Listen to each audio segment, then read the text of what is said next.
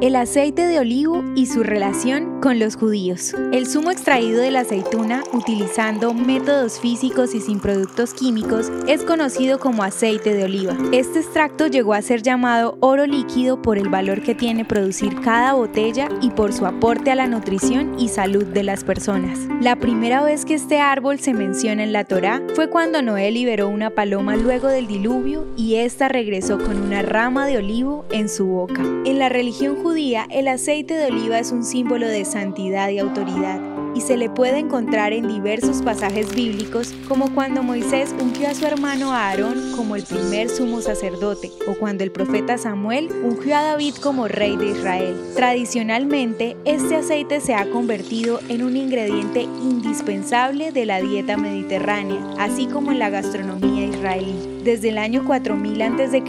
se menciona el cultivo de olivos en el Monte Carmelo y mucho antes de esto, en el año 6000 a.C., ya se extraía aceite de oliva en la región de Galilea. Hoy en día, el olivo es el principal cultivo de árboles frutales de Israel y los avances tecnológicos y científicos han modernizado los procesos de producción, logrando conseguir una mayor cantidad de aceitunas por hectárea cultivada y un mayor rendimiento y calidad.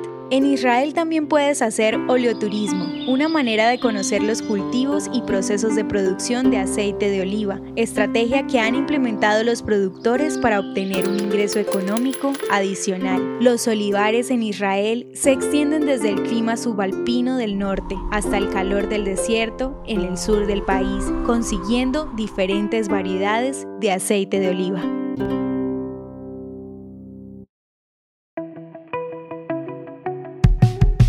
Esto es Audio Historias de Israel. Si quieres apoyarnos, recuerda que puedes compartir, guardar o comentar. Estaremos agradecidos de que nos ayudes a correr la voz. El contenido original de Audio Historias de Israel fue provisto y realizado por Philos Project.